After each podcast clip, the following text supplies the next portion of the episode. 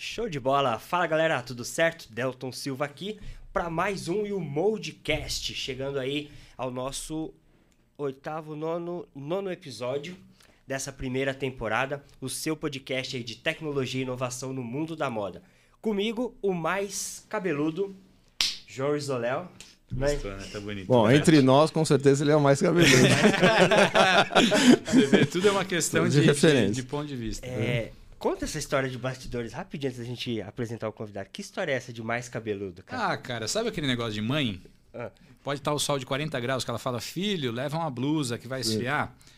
Um belo dia eu chego em casa, tem uma caixa gigante, eu, com o nome da minha mãe, enfim, não sabia do que era, deixamos lá. E aí encontramos com ela, mãe, tá aqui? Ah, não, filhão, comprei para você, eu vi no Morning Show. o apresentador que usou um produto milagreiro lá então, enfim, não sei. Ela, eu acho que ela quis dizer que eu tô com problema de cabelo, mas eu é, quero crer que foi que esse exemplo do sol. Mas o, o, o grande problema, para você que está nos assistindo no YouTube, dá uma olhada na, na, câmera ali, João. Faz assim, ó. O problema é, o defeito dessa câmera que está é, desmatando é, Essa luz aqui atrapalha, bicho. Mas vamos lá, que hoje não temos tempo a perder. Um convidado extremamente pesado, como de costume, né? Nossa senhora, eu tô feliz demais. Assim, antes de, de, apresentar o convidado e agradecer a presença, é falar do propósito que nasceu aí, o Molde nasceu o podcast. É, como é prazeroso a gente conviver com tanta gente boa que contribuiu tanto para a história da moda e que fez com que vários processos incríveis que são usados como benchmark até hoje é, é, é se tornassem é, régua para regular a qualidade do nosso mercado. Então, com essa introdução de propósito e agradecimento, é, Marco Muraro, muito prazer por ter topado o convite. Seja muito bem-vindo. É, vou pedir para você se apresentar, mas vou tomar a liberdade de falar um pouquinho do que eu sei de você. O Marco Muraro é um cara que tem toda a história dele, é, da carreira atrelada à moda mais de 20 anos de Riachuelo, foi vice-presidente da, da, da, da, Marisa, hoje mentor de executivos, conselheiro de grandes empresas, professor de grandes faculdades de moda e não consigo nem dizer. da SPM. Sensacional. Então, Marco, muito prazer. Imagina, Obrigado eu que agradeço. Por ter topado e seja muito bem-vindo. Prazer é meu estar aqui. Obrigado pelo convite. Vai ser muito bacana a gente falar um pouco de moda, sobre toda essa evolução né, da estrutura de dados. Então, um prazer todo meu e obrigado mesmo mais uma vez por, pelo convite. Excelente. Então, vamos começar, né, Deltão? Vamos é, dá um overview para quem não te conhece. Eu acho que né, quem nos assiste é o público de moda, todo mundo deve te conhecer, mas dá um overview quem é o Muraro, por favor. Vamos lá. Fala um pouco da parte pessoal primeiro. Eu sou um palestrino de coração, então eu sei que muitos dos ah, fãs não, aqui cara, vão reclamar eu tava, um pouco. Tava procurando alguma, algum defeito, cara. É só alegria no momento. Uh, pai de dois, duas crianças, o Enzo de 14, Marcela de, de 10 anos, né? Sou casado há quase 20 anos, minha esposa Kátia, também onde eu conheci no varejo de moda, então também sou grato pelo varejo de moda, pela minha esposa e pela minha família. E na minha carreira, bom, como você falou, são quase aí 30 anos no varejo de moda. É, comecei a pegar aí o mais impactante, o trainee, né? O programa de trainee da Riachuelo, meados de 95 e construí toda a minha carreira na Riachuelo. Fiquei 23 anos lá, então passei toda a parte de, de comercial, produto, planejamento, estilo, enfim, toda a parte que envolve o core business. Desenvolvi a carreira, cresci, né? então a gente vai crescendo normalmente na função, gerente de categoria, head de divisão, até direção comercial, foi muito bacana, que foi o primeiro diretor comercial não família, então isso foi bastante impactante para mim, pela confiança e pelo processo de crescimento da companhia.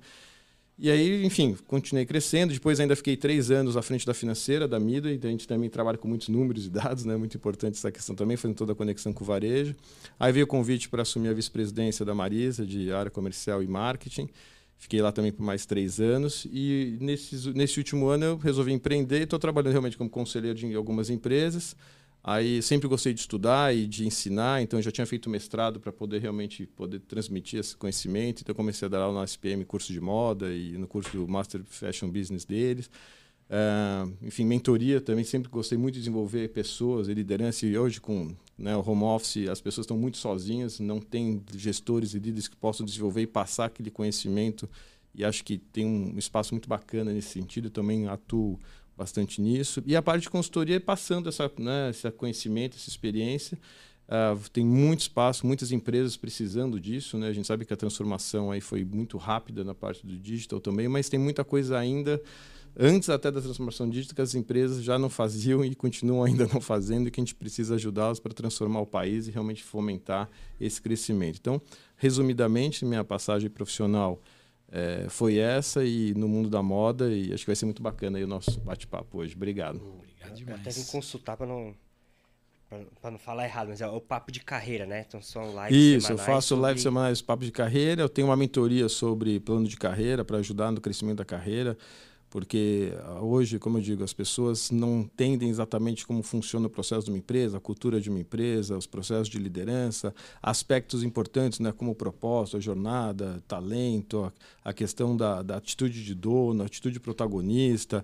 É, tem muita coisa que você passa aí 30 anos né, avaliando pessoas e né, a gente sabe que a, a, empresa é um funil invertido, então todo mundo quer crescer, mas são poucos os que conseguem. Então, você poder ajudar as pessoas a entenderem o quanto né, tem de erro e acerto que a gente pode é, ensinar para que eles possam ter uma carreira mais fluida, digamos assim, não ter tantos contratempos. Então é muito bacana que você vê que você consegue passar esse conhecimento e as pessoas realmente conseguem aplicar e conseguem se desenvolver, como é a questão da moda, quando a gente vai para as empresas e começa a discutir várias coisas que a gente viveu na vida, é, como, como isso transforma. Então, tenho o meu propósito transformar mesmo pessoas e empresas através do conhecimento. Então, isso eu carrego comigo, acho que isso vai ser muito bacana. Sensacional. E eu fico imaginando, né, Murado, já começando a entrar no, nos detalhes do que provavelmente aí todo mundo está ansioso para ouvir. Hoje você tem é, esse modus operandi, que ele é resultado de todos esses anos de construção. Uhum. E de tudo que você falou, você bateu muito na tecla de processos, pessoas isso, e dados. Isso. Conta um pouquinho de lá do começo da sua carreira, né, de como era o mercado há 30 anos Sim. atrás, como era essa relação de pessoas, é, né, é, processos é, e dados. É muito interessante, porque não tinha, né? Era tudo muito. Eu também ainda tive a sorte de ser responsável além da área comercial e implantar sempre sistemas ERPs. Então sempre teve na minha veia muito essa questão de sistemas, dados e que essa visão sistêmica. Então eu implantei SAP, implantei Oracle, implantei o sistema cadeia puxada do, do da Golder eh, Consulting israelense. Então todo o processo sempre teve muito próximo ao meu trabalho e isso me ajudou muito na carreira, até me ajudou muito a impulsionar a minha carreira, porque era um mundo onde que as pessoas simplesmente colocavam o que achavam, né? Ah, eu acho que isso é bonito, eu acho que isso, eu acho aquilo, essa coisa vai ficar boa, vamos comprar peças aqui, e não tinha uma estrutura de dados e informação. Claro que as grandes empresas sempre já tinham um planejamento, um RP, informações de dados, mas era muito de cada um utilizar e forçar, é, é, num bom sentido, esse entendimento. Então, dando alguns exemplos aqui, era muito comum você ir para uma montagem de linha de coleção e você perguntar, mas por que, que você está apostando nisso, a quantidade? Eu pensei, não, porque eu acho, eu acho que vai vender, eu acho. Não, mas espera aí, é como o Dele diz, né? né? Eu, eu acredito em Deus, show me the numbers, né? Mostra os números.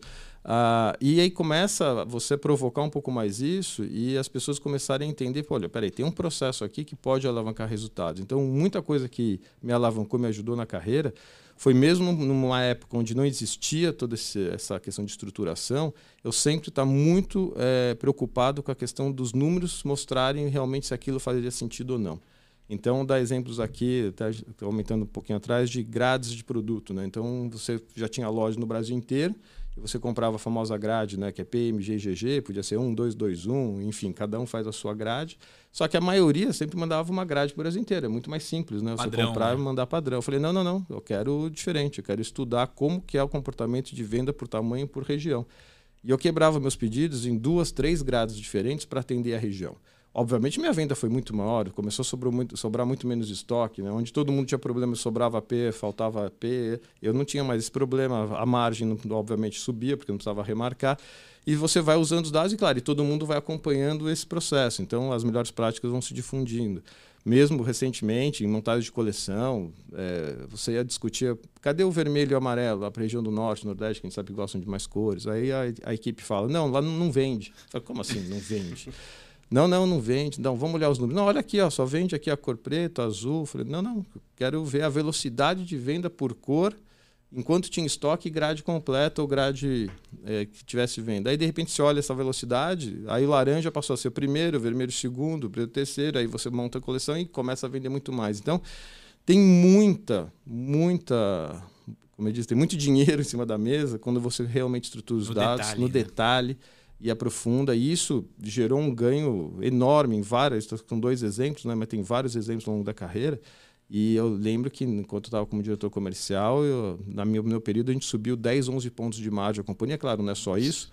Tem a questão de comunicação, a questão de loja, a questão de produto. Que é um conjunto de fatores. É um conjunto, mas usando informação. Usando informação. Você fala de giro por área, giro por metro quadrado. Você fala, poxa, quanto que eu tenho de estoque para cada departamento de produto que eu tenho ali?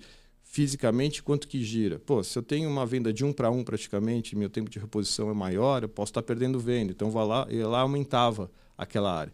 Eu fiz um plano uma vez de, de todos os meus departamentos, mensal, de qualquer área que ele deveria ter para comportar o giro naquele período. O pessoal de loja quase quis me matar, né? mas eu falei, não, pessoal, confia, vamos, vamos comigo. Nesse período aumenta esse departamento, diminui esse, depois aumenta aquele, diminui em função de histórico, que eu via que eu perdia a venda pela uma venda muito mais próxima no ano. E isso numa época que não se falava em dados, né? Só que você tirando resultados, tirando resultados, tirando resultado. Então, entender o negócio e juntar as informações para você transformar isso realmente é, é, muito forte, transformou. Então, tem muita história nesse, nesse campo, mas até hoje, como vocês sabem, é difícil. As pessoas não é, vão para o caminho mais fácil às vezes, né, do, do, achismo, da intuição e não se estruturam em cima de informação. Sei que o João vai levar para a parte prática já, falando de sistema, mas eu queria entender o seguinte. Eu percebi que na moda há, há muito disso de, cara, trabalhar com dados, trabalhar com tecnologia, com software, é, causa a percepção de, meu, estamos matando a criatividade. Como que vocês lidavam com isso e como que você enxerga isso hoje? Não, é verdade. Um substitui o outro? não, não, de forma alguma. Ah, pessoal de moda odeia processo, né? Parece que você está querendo colocar eles numa caixinha. Fica todo mundo desesperado, engessado. Né? Só que é justamente o contrário. Hoje, o pessoal de moda perde um tempo absurdo fazendo retrabalho de um monte de coisa por não ter processo. Quando poderia liberar aquele tempo rico de talento, que é puro talento, moda é criação, é arte. Eu, eu costumo dizer, tem uma frase que eu, que eu falo que moda é arte, mas resultado é ciência. Né? Então, você traz o resultado pela ciência de dados, mas a moda é arte. Só que você pode direcionar muita coisa. Só que elas perdem um monte. A pessoa criativa fica perdendo um monte de tempo em refazer um monte de processo de, de etapas de trabalho porque não tem um processo bem estruturado. Então reclama do processo, mas não percebe o quanto está perdendo. Né? De tempo nisso. Então, é, como você falou, é, tem, era muito assim, ainda é, né, de você tentar mostrar que não tem problema nenhum. Então, a questão de, de moda tem uma cauda longa muito grande, né? A gente fala os produtos de moda. Os 80% de venda de uma empresa de varejo, a gente está nos essenciais e no core da coleção. E ninguém quer mexer com isso, porque isso não tem glamour, né? Porque, pô, de novo, é muito mais do mesmo praticamente, você vai trocando pouca coisa. Então, o pessoal, primeiro, que começa a ficar em cima só do que é moda. Aí você tem que trazer o time e falar, pessoal, peraí, vamos garantir os que 80%. paga a conta é isso aqui. E aí vamos fazer a moda. Você ia para montar a linha, cadê o core? Não, não, aqui está o que é moda. Não, não, peraí, peraí, volta tudo. Mas mesmo passando essa fase, quando você vai discutir a moda, 6 a 10% no máximo de cada produto de moda são best-sellers, são fast movers. E, você, e as pessoas querem proteger 100% daquela, daquela criação com estoque. Não, não sei o que vai vender, então eu protejo, sei lá, de 10 modelos, eu ponho profundidade nesses 10 modelos, quando um vai ser fast mover. E aí aquele estoque que você carrega depois remarca um monte. E aí você fala, não, peraí, pessoal, vamos trabalhar com as características do que deu certo. Quais são os fast movers, quais são os, os shapes, os DNAs campeões, o que, que a gente pode trazer de informação para construir essa coleção mais assertiva. Aí muito tem a resistência. Não, mas se eu fizer isso, eu não vou dar fresh, não vou, eu não vou dar novidade. Eu falei, como não? Se só 10% é fast mover, você tem 90% que vai ser novo, que você pra vai testar criar. à vontade. Para testar à vontade. Mas a gente tem que trazer aquilo que, é, que já deu certo. Então, quando ia para montagem de linha, tinham casos que cadê os fast movers, os best sellers, o que deu certo e o porquê? Nada. Eu falei, não, pode parar, não vou nem olhar. Volta. E a, aí o pessoal foi começando a olha, tá aqui, Marco, de repente tudo que está aqui, ó, tudo que tem estrelinha foram os campeões de venda, os shapes campeões que a gente está utilizando. E aí você começa a direcionar o, a, a criação para o que já deu certo. Você não vai precisar fazer igual. Mas você sabe um shape, você sabe. Principais atributos. A questão né? da estampa, a qualidade da estampa, a, o tipo de, de, de, de, material, etc. Então você vai aprendendo em cima dos atributos como tirar melhor é, a tua coleção. Isso, eu estou falando que isso é o básico do básico que muitas vezes não se faz e a gente ainda vai para questões um pouco mais complexas, que é a construção mesmo do produto em si, que ainda tem muita perda de tempo e prejuízo que você pede para fazer centenas de amostras no fornecedor para você aproveitar 10, 15, 20%. Isso quando você chega no final e não descobre que aquela negociação de custo está fora do preço que você imaginava fazer. Então, se perde aí ao longo da cadeia muita, tem muita ineficiência nesse processo e que as pessoas não percebem, né? Acham que, pô, tem, ah, mas eu vou ter um processinho para cuidar disso. Sim, mas você vai ganhar muito tempo. Porque o que a empresa perde depois de não conseguir colocar o produto no, na faixa de preço correta, ela vai ter que remarcar depois, é enorme. Então, o prejuízo é enorme. Então, a gente precisa. Então, essa parte de educação é fundamental, porque as, elas começam a entender que aquele processo vai garantir uma assertividade muito maior, uma redução de markdown muito maior, ou seja, você vai ter um markup muito elevado, e aí as coisas começam a fazer sentido e as pessoas não vão se sentir podadas. Ah, não tenho tempo para criar, não, eu não estou conseguindo criar. Não, porque, como eu falei, é uma parte e o restante tem muito espaço ainda para criar. Mas você direciona, né? você consegue fazer uma direção muito mais assertiva no desenvolvimento de produto.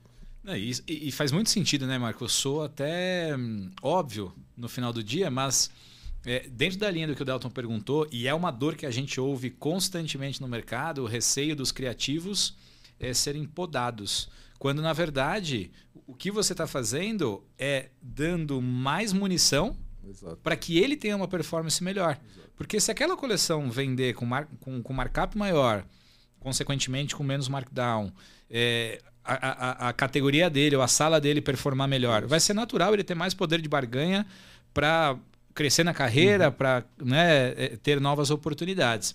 Então, aí vem uma questão de antropologia que a gente falou em alguma da. Eu não lembro em qual podcast que surgiu o tema de antropologia. Não, foi na, na última reunião lá na, nas Unidins. É, e a gente falou muito sobre antropologia e como as pessoas, através das crenças limitantes, têm dificuldade de lidar com o novo. Uhum. E ao invés de enxergar isso tudo que você falou como um aliado para performar melhor e subir na carreira, vê como um concorrente. Então, pelo que eu entendi, e isso apesar, a, a, apesar de quem está nos ouvindo de repente soar como uma coisa é, é, simples, é muito difícil você conseguir, por meio dos dados, convencer pessoas a seguirem processos. Uhum. Ainda mais há 30 anos atrás, que era muito mais difícil ter acesso a esses dados. É, aí vem a minha pergunta. Naquela época, via de regra, você consegue enxergar para fazer um planejamento e o drill down ali do planejamento, você está limitado ao que está na ficha técnica, certo? Uhum. Como que vocês faziam já naquela época para chegar nesse nível de atributo? Tipo de gola, tipo de shape, tipo de acabamento, qual tecido, qual era a limitação que você acabava encontrando? Então, de repente, ó, eu consigo chegar até aqui. Uhum. Daqui para baixo eu não tenho informação. Não, a limitação. Primeiro que dependia de cada um, né? Como não tinha processo, não tinha uma ferramenta, dependia de quem, gost... quem queria realmente fazer esse trabalho, que dava muito mais trabalho, consequentemente mais resultado, mas nem todos iriam queriam fazer isso, tinham tempo para isso. E quando você abrir, começava a entender, e você conseguia até onde o sistema te dava ali. Você tentava pegar as amostras ou os produtos que você vendeu, olhar o giro, a venda, a quantidade, e ali na percepção começar, poxa, peraí, isso aqui parece que está fazendo sentido, né? Todos os produtos que têm essa característica aqui estão vendendo melhor. Esses aqui, então, era meio no olhômetro assim, em relação ao que você tinha vendido, em relação ao giro que você tinha comprado e vendido, e, e, e tentando perceber ali no visual uh, as características que estavam trazendo uh, mais assertividade e você tentar isso, realimentar isso para as próximas coleções. Claro que com o tempo você vai depois estruturando melhor a sua base de dados e começa a colocar cadastros e você, né, com o pessoal de BI e dados, você já começa a garimpar um pouco melhor em função de tudo aquilo que você já coloca ali como atributo de produto na, na sua ficha técnica ou, na, ou, no seu cadastro de produto. Então isso já fa veio facilitando bastante depois as análises, algumas ferramentas para analisar isso. Mas no começo mesmo era bem no no olho, na avaliação, no, no, na vontade de cada um, de ter ali o produto e, e na raça mesmo. Ou com a facilidade que tem hoje, meu Deus do céu, né? Imagina hoje o que, que eles não podem fazer com, com tanta informação, com tanta coisa à disposição. É impressionante. Até, Deltão, desculpa te, te, cortar, cara, mas quanta gente dessa escola Muraro, Sandro etc. formou o mercado, né, Muraro? Sim. É impressionante, assim, ó. Você vai em. Cara, em diversas grandes empresas e grupos, invariavelmente a gente encontra alguém que foi seu estagiário, Sim, estagiário passou do por Sandro, nós. passou por vocês, assim, é, é, é incrível isso. E, a, e, essa cultura a gente sempre carregou muito, né, de processo e dados e estruturação, de, desde o planejamento, porque até o planejamento, se você errar na estrutura da árvore mercadológica, você já tem problema de excesso de estoque. Então, é você misturar né, laranja com banana e você não sabe o que está vendendo. Porque aí você mistura tudo num bolo, você compra estoque, vai para a loja, você não sabe o que está vendendo. Aí, para saber o que está vendendo, você tem que abrir relatórios, olhar os itens, os artigos. Então, até a própria, o próprio, desde o planejamento, por incrível que pareça, a árvore mercadológica já impacta diretamente no teu business se você não fizer isso de uma forma adequada, estruturada, estruturada em cima de informação de dados do que é relevante ou não. Porque se você também abre uma árvore enorme que não é relevante, você tem muito tempo perdido por pouco retorno. Então, você usa os dados até para construir a árvore mercadológica. Então, é, desde a base até, eu estava falando, até o VM, né? Eu sei que vocês fizeram um podcast, pude acompanhar, muito bacana sobre a história do VM, que é a experiência própria. Você ia na loja, colocava a regra de VM, a venda acontecia 20, 25% maior é, do que estava acontecendo, porque não estava sendo aplicado. E aí, como, como amarrar os processos, como conduzir, como garantir que a loja faça. Então, toda essa tecnologia hoje que está à disposição para que você possa fazer essa troca de informação, customização, processo. Na época, era você tinha que ficar ali... Na força bruta. Na força bruta. E não é à toa que o, que o slogan do YouFlow, né? O nosso software de PLM é do planejamento ao sellout. Né? Exatamente. Do planejamento ao cabide. No... Exatamente. é. E não tem outro caminho, né, cara? Porque é o que o Muraro falou, né, Doutor? É, assim, ó, no final do dia, o que a gente vê nos grandes grupos, isso tem evoluído. Aí você tem muito mais propriedade que eu para dizer, Muraro, mas o que eu percebo nesses meus 15 anos é que é, cada vez mais as empresas estão entendendo que a departamentalização tem que morrer no sentido de brincar de batata quente. Uhum. Então, minha, minha, função é planejar. Já planejei, agora te vira e desenvolve. Ah, não, minha função é desenvolver e entregar no prazo. Agora te vira e produz. Agora a tua função, se isso não tiver é, é, integrado. integrado, você tem cada um por si brigando pelo seu objetivo. Aí tem aquela frase do Sandro que eu adoro e eu sempre esqueço, que é o. Eu vou lembrar já. é... Essa é boa. Eu adoro, mas esqueci. Eu esqueci, é. É o, é o, máximo local. Local, o máximo global e o máximo local. Então, Esse daí. Você ficar com, olhar o máximo global. Isso tem muito a ver da, com a gestão, porque antes das, de existir essas ferramentas todas que existem hoje, como a Moji, que é fantástica, dependia muito da gestão. Então a gente sempre trabalhou, por exemplo, com um núcleo em time. Então produto, estilo e planejamento trabalhando como um grupo, com metas inclusive como grupo, para justamente evitar essa questão da departamentalização. Já fiz o meu agora, a batata quente está com você. Então, sempre tem que trabalhar em time porque um depende do outro o tempo inteiro. Só que o problema era que os processos para você controlar eram muito mais difíceis. É a planilha que está num micro, que um preenche, que vai para o outro, que preenche, que vai para o outro, que preenche. Então, eu, embora trabalhando em time, todo mundo engajado no, com o mesmo objetivo, as ferramentas não eram tão hoje como hoje, né, como tem o Mode, por exemplo, para facilitar isso e ganhar tempo e você ganhar agilidade. Então se perdia muito dessa informação até o fornecedor. Ah, foi a amostra, não chegou, a amostra foi, a, a, a prova. Então você resolvia muita coisa na parte da gestão, trazendo esse grupo juntos, mas hoje, como você falou, ainda é muito comum você ver essa, essas equipes departamentalizadas. Né? Então, eu fiz meu planejamento agora, o problema é teu para desenvolver, o problema é teu para comprar, o problema é teu depois se vender ou não mas que a gente sempre já trabalhava isso junto, já sabendo que era um problema comum, né? que não poderia ser passado de batata quente. Mas a, a, as ferramentas eram muito precárias e realmente praticamente tudo manual, que trazia uma perda de eficiência no processo absurdo. Eu, eu até vou te perguntar, já na sequência, é, sobre como as, as marcas podem é, começar esse processo, uhum. o que você indicaria. Sei que eu te perguntei no episódio 1, quem não ouviu ainda pode voltar lá. Mas eu gostaria que você fizesse um resumo, João, é, do conceito de PLM, do conceito do Fashion PLM, né? É, para o Muraro também já falar na sequência, meu, como que a galera que está ouvindo pode começar a já dar esse primeiro passo para estruturar, começar a olhar para dados? Oh, com certeza. Eu acho que assim, quando você fala de ciclo de vida do produto, né, Muraro, que uhum. é justamente você aferir é, desde o nascimento do produto, por quantas e quais coleções passou, sob quais condições, é, qual foi a performance de venda, levando em consideração esses indicadores principais que o Muraro vai falar para a gente. É, enfim, é você ter o rastreamento de toda uh, uh, a concepção do produto até a venda e a não venda, markdown e etc. Então, o conceito de PLM ele tem o objetivo de conectar o que foi planejado com o que está sendo executado em tempo real para evitar vários dos problemas que o Muraro frisou ali. Então, por exemplo, se eu planejei essa árvore de categoria com essa proporção de mix por ponta de preço, por atributos, por conjunto de atributos, é, hoje a realidade no mercado é que, via de regra, Uh, o time de produto vai entrar na caverna por seis meses, seis meses depois vai entregar a coleção, vai bater com o que foi planejado para ver se está co coerente e vai ter que sair correndo para consertar o que não tiver coerente. O que, que o PLM proporciona? Essa visão em tempo real. E mais, se você tem um bom processo é, para enxergar o sellout em tempo real e informações de mercado de benchmark, você consegue também ajustar o que foi planejado durante o percurso, né, Muraro? Porque, óbvio que você escreveu na pedra, a lápis, Exato. aquele recurso, aquele mix, aquele proporção de ponta de preço. Só que se durante a performance de venda a gente está enxergando e está claro por meio dos dados que não está acontecendo, ajusta o percurso no meio, enxerga é, em que etapa cada produto está, qual tem o maior índice de probabilidade de sucesso, Isso. levando em consideração o que está performando agora, e ajusta o percurso.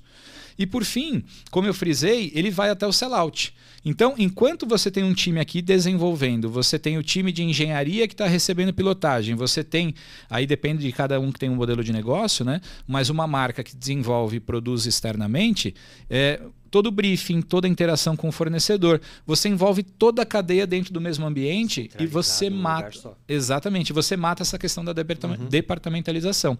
Por quê? Você tem vários processos na moda que estão integrados uns aos outros e, e são dependentes um, um dos outros. Então, se, por exemplo, um produto foi lacrado, o marketing tem que ser alertado em tempo real, é, a produção tem que ser alertada em tempo real. Não pode depender de uma ação humana, de mandar um e-mail, de fazer um. Enfim, eu acho que isso é um resumo do que a gente enxerga de várias ineficiências que o Muraro retratou para a gente e o intuito do nascimento do PLM.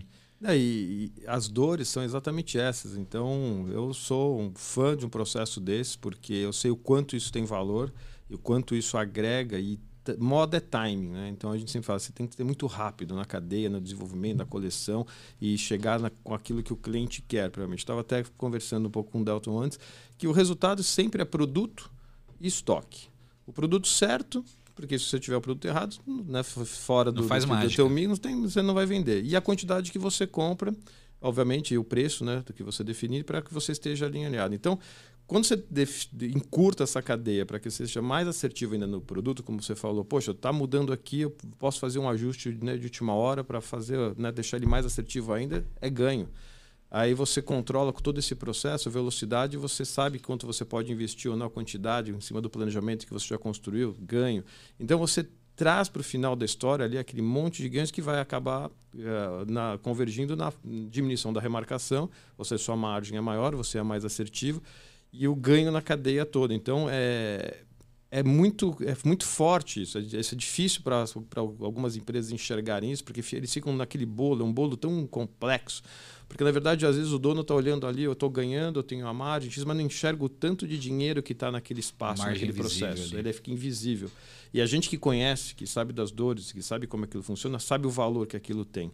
Então, em que vale o investimento você levar um certo tempo para você se estruturar, organizar os dados, organizar o processo, porque no final você vai ter muito mais velocidade, você vai ter muito mais assertividade, muito menos né, retrabalho, a, com o fornecedor, a, trocas idas e vindas, a assertividade na precificação. Porque, olha, o que tem de casos, pessoal, contar para você de desenvolvimento de produtos, que você precisava de produtos P1 e P2 e você cria, desenvolve, quando chega o produto pronto, ele é um P3, vocês não têm noção. Aí o que, eu faço com isso agora? Eu precisava de P1 e P2. Esse é o maior P3. erro comum de, de planejamento é muito, e execução. É muito, é muito comum isso. E aí o que acontece? Você não pode precificar baixo, porque senão você perde marcar.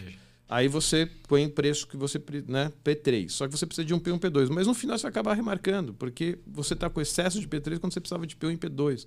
Mas por que isso aconteceu? Porque no processo de desenvolvimento não estava claro os custos, a estrutura de custos para aquilo, para que aquilo ficasse é, mais palpável e tangível na hora de, de, definir a construção. E você consegue fazer isso quando a pessoa tem muita experiência, conhece muito o mercado, muitos fornecedores, só que aí você depende de uma outra pessoa do talento específico para poder fazer isso. Agora, tem muita gente nova. O mercado de varejo é muita gente nova. É, no estilo, no planejamento, em compras. É, sempre tem, o pessoal está vindo, chegando. Então, não tem essa experiência. Aí você acha que está desenvolvendo um custo que na hora depois não vai fechar. Agora, se você já tivesse informação ali, tudo ali meio que mapeado, um range, né, tanto a tanto, claro que ninguém vai cravar, mas você tem um range ali, já facilitaria muito esse processo. E você chega com uma assertividade muito maior no final no desenvolvimento do produto. E a gente precisa encurtar esse time. O segredo da moda é encurtar, porque quanto mais você encurta o tempo de desenvolvimento, menos estoque você precisa carregar na, na cadeia, menos riscos você precisa tomar, porque você está fazendo uma coisa muito mais assertiva. Então, é, o ganho é muito notório para quem né, já venceu isso na moda e sabe como isso funciona. O que a gente tem que fazer é cada vez mais educar a, essa nossa escola né, de moda e varejistas para entenderem um pouco mais desse processo e investirem, apostarem nisso, porque não tenho dúvida que o retorno vem. É uma questão mesmo de, de apostar e né, crer para ver. Fechamos da fé. Creia primeiro né, e depois veja. Né? Então, porque ele, porque ele vem. E, e aí, como você falou, mexe com preço, vai mexer com o produto, com assertividade. Tem um, vários ganhos ali nesse processo. Provavelmente tem algum, alguém ouvindo agora que ficou se perguntando, cara, qual é o status da minha coleção? Vai chegar no prazo? Não Exato. vai? Qual é o custo? Essa pessoa que está se perguntando, qual é o próximo passo dela? O que, que você recomenda para ela começar a organizar e estruturar isso? É, o que você falou é uma dor clássica. Será que eu vou receber? Será que vai dar tempo? Será que o pedido foi colocado no prazo correto? Será que e eles não sabem. Na verdade, você coloca os pedidos, porque o fornecedor, na maioria das vezes, e, e, enfim, ele não está errado, ele, ele quer pegar o pedido. Ele fala assim, pô, mas você vai me entregar? Falo, claro. Depois eu vou lá para dentro e vejo se eu vou conseguir ou não. Ele não vai dizer não para você, na maioria das vezes. Só que, pô, moda, se você perder o time de entrada do pedido, você perdeu venda. Venda perdida, você não recupera. Então, você precisa ter essa, essa certeza, entre aspas, né, essa assertividade no recebimento e, e nessa cadeia como um todo. E o fornecedor é parte-chave disso. E, a, e, as redes, muitas vezes, não, não entendem que o fornecedor é teu parceiro estratégico. Né? Então, tanto na negociação, quanto no trato, quanto na dinâmica, tá, para trazer para esse processo. Porque, na medida que o fornecedor está dentro desse processo e divide com você, você sabe os custos, você sabe a dificuldade, você sabe o timing, e ele divide, você coloca isso no processo, no, na ferramenta, enfim, que você possa contribuir, o fornecedor está ganhando. Porque vai tirar dele um monte de retrabalho que ele tem que fazer amostras e mais amostras e mais amostras para nada, ele perde tempo, ele perde custo. E depois ele põe esse custo no seu produto, porque né, não tem milagre. Ou se não põe, ele não dura muito tempo. Ele não dura muito tempo. Então, é, é uma, quase uma corrente do bem, né? Porque uma coisa puxa a outra no sentido de que todo mundo fica mais eficiente. E para que a, a, quem é o dono da marca, ou quem é o dono do produto, ele tem que ter esses, esses checkpoints o tempo inteiro. Quer dizer, a, a coleção foi comprada no, tempo, no time correto? Foi. Tá, como é que está a carteira de pedidos? Foi colocada no tempo certo? Sim eu recebi, qual foi o tamanho da quebra. Então você tem que ficar toda hora fazendo esses checkpoints para conseguir tentar minimamente corrigir alguma imperfeição no processo e garantir o resultado. Quando, orquestrar. Orquestrar, né, porque é muita gente, como eu falei, a cadeia de moda envolve muita gente, é muita execução, e cada um faz de um jeito. Então, por mais que você tente amarrar o processo, você treina, você coloca. Amanhã, no dia seguinte, aquele grupo está fazendo diferente, outro grupo está fazendo diferente. Não, achei uma maneira melhor de fazer uma planilha, achei uma maneira melhor. E todo mundo está tentando achar uma melhor, mas aí você começa a se perder de novo. Então, o grande problema é esse padrão de execução do processo. E, e você falou da dificuldade né, das pessoas aceitarem, porque elas reclamam de processo. Né? Não, mas eu tenho que fazer isso, tenho que fazer aquilo. Aí você pergunta: não, legal. Então temos um problema e o processo não está bom. Então, o que, que você sugere? Para a gente fazer diferente. Aí fica aquele silêncio sepulcral. Faz pergunta difícil, né? mas então por que, você reclama? Se, se, tem algo melhor, a gente faz, né? Então é, é muito divertido porque são pessoas e varejos são pessoas. A gente, tem, a gente tem que lidar o tempo inteiro com muita gente. E a garantia da execução é a garantia do sucesso. E para garantir a execução, você tem que ter processo. E, e, aí o processo libera talento. E quando você encaixa tudo isso, é uma maravilha. Aí as, as coisas vão embora. Naturalmente. É, vai, vai, bem na linha do que o, que o Itamar falou no último episódio, né? de ter essa cultura de realmente. É, tem que vir do, tem que vir do, do, do dono, inicialmente, sim, óbvio, sim. né? Mas enraizar isso no time, né? É, essa questão de olhar para os dados, de realmente entender a cadeia, tomar decisões um pouco mais assertivas. Então, na sua visão, é colocar no, no software, é centralizar Sim, isso quanto daí. mais estiver centralizado, mais fácil você tangibilizar e acompanhar. E, e dados, a gente tem até ROI de fornecedor, tem empresa que não É, sabe. esse é um ponto que eu ia dizer. Porra, isso é, incrível. Ontem a gente teve um papo com uma grande rede, Muralha, foi incrível, eu e o Sandro.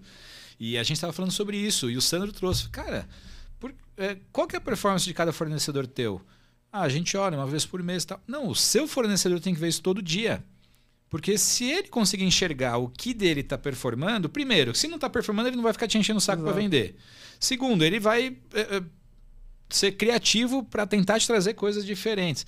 Então, esse network do bem que você falou, você usou um outro termo que eu gostei bastante. corrente do bem. Corrente do bem, cara. Porra. Porque a- Incrível. o fornecedor é isso. Você às vezes está comprando o fornecedor e ele nem está te dando retorno. Esse é- Você, não tá, você nem enxerga os números. Então, você começa a ter. Quanto é que cada fornecedor dá de retorno em relação ao estoque que eu carrego? Você mostra para ele. Ele também te ajuda. Fala, cara, realmente eu preciso melhorar isso aqui. A gente tem que achar alguma equação. Por que, que eu não estou vendendo tão bem? É o meu preço, é o meu custo, é o ponto, é o sell, é sellout e tal. Porque acabou aquela história de, pô, o cara só se preocupar com o selling. Ele tem que preocupar com o sellout. Senão ele não vai vender de novo. Só transfere o problema. Só transfere é problema. Então é. E isso vai para todas as redes, até o ramo de, de franquia, cara, que o- até aquela estigma, não, o franqueado, porque ele né, empurra o estoque e tal, o dono da marca para a franquia. Aí, tá, mas quando eu, quando eu tenho a loja, minha loja própria, ela vai melhor, né? E a franquia não vai tão bem, então eu começo a comprar de volta as franquias. Você, cara, por que você não ensina melhor o seu franqueado? A trabalhar e a fazer a gestão do que você trazer custo operacional para dentro da tua casa, que é o ponto. Que...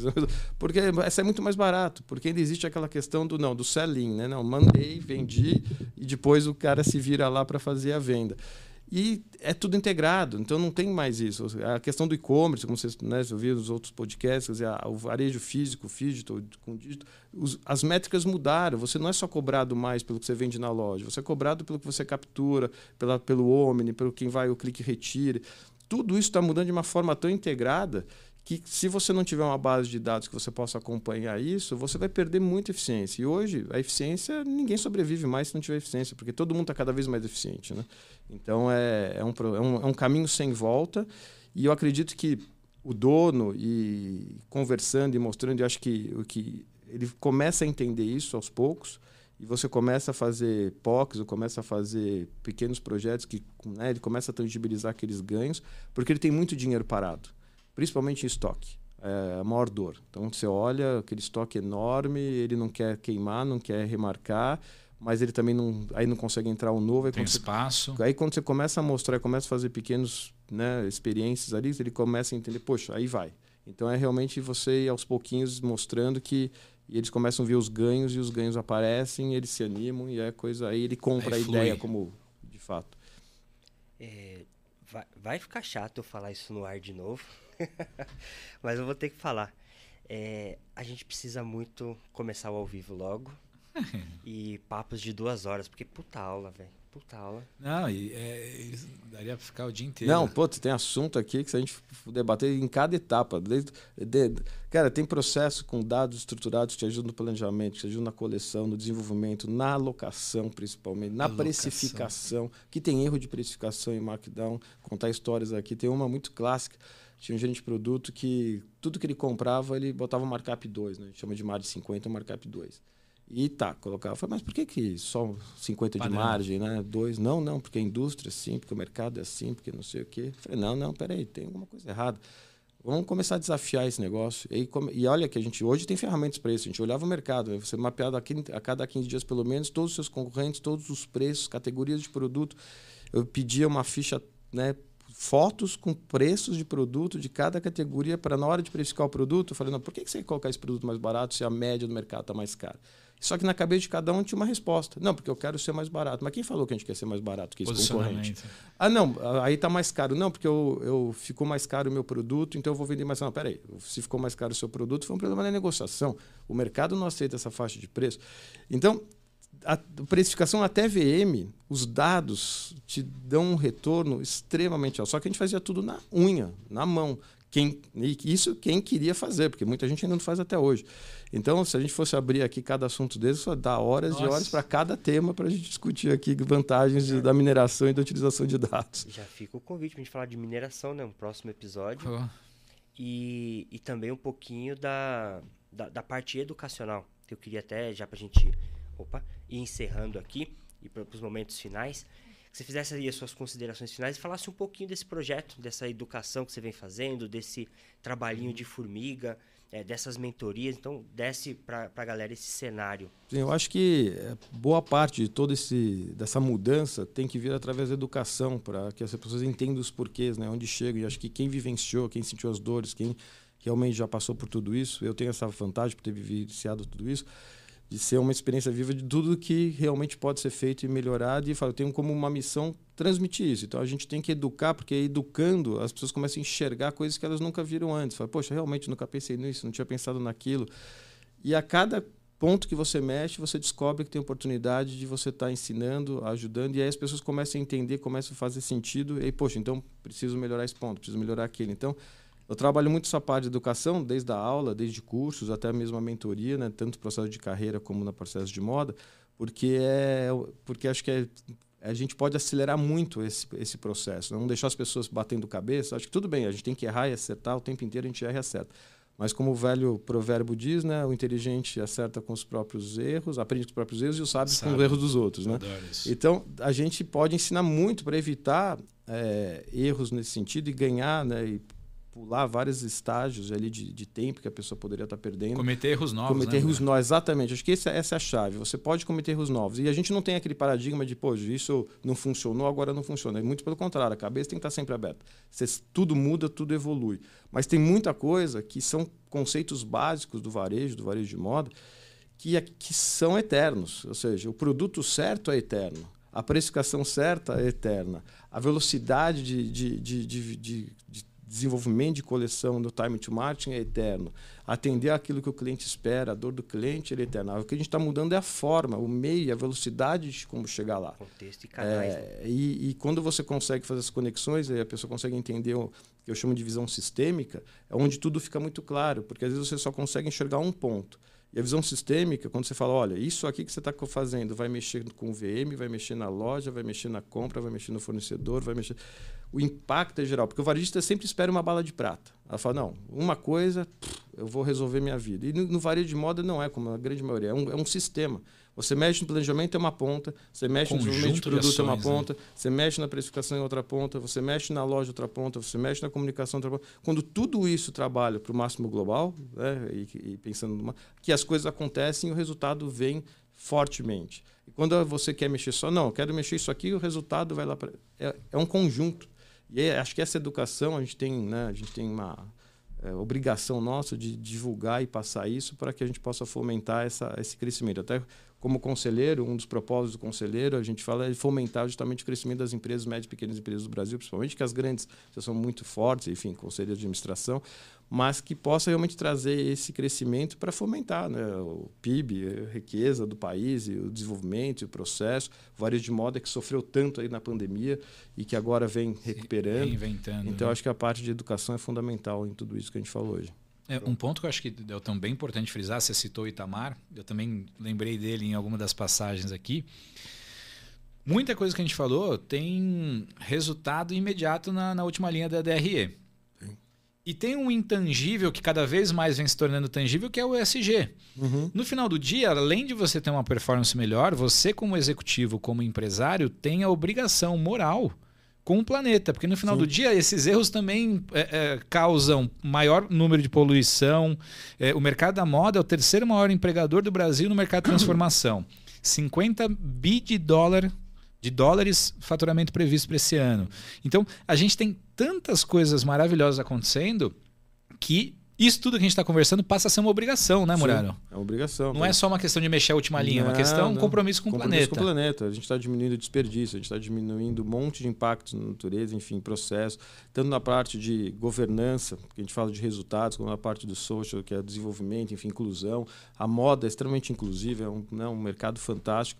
E, e, então você trabalha com todas as esferas nesse processo de educação e, e melhorando a eficiência do setor. Né? Então é, acho que é um caminho muito bacana e é um setor apaixonante. Acho que tu, né, você vê todo mundo gosta, todo mundo fala, etc. Mas falta que bom né, que está acontecendo, mas faltava muito dessa estruturação para que as coisas ficassem mais profissionais no bom sentido de, de resultado. E como você falou, tem muita coisa que mexe na, com DRI na última linha.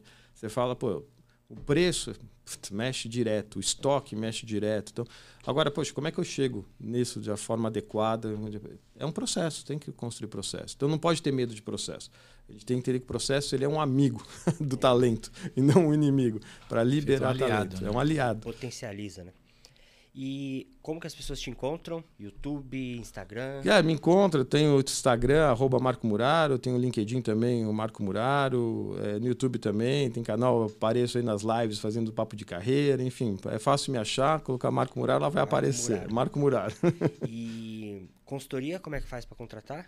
Também, pelo contato ali, chama, a gente conversa, descobre, bate papo e vê que, como eu posso ajudar, em que, em, em que frente né, a gente eh, poderia contribuir. Então, através desses, desses canais, né, tanto do, do Instagram como do LinkedIn, vocês podem me achar também. Uh, também, se quem quiser me achar pelo e-mail, meu e-mail é super simples, é marco.muraro.wall.com.br. Também tem meu e-mail aí pessoal.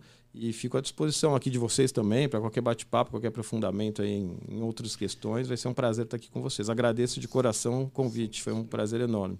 Ah, ele tá lascado agora, né, Deltão? Agora, é, assim, ó, para quem está nos vendo, nos ouvindo, né, Deltão?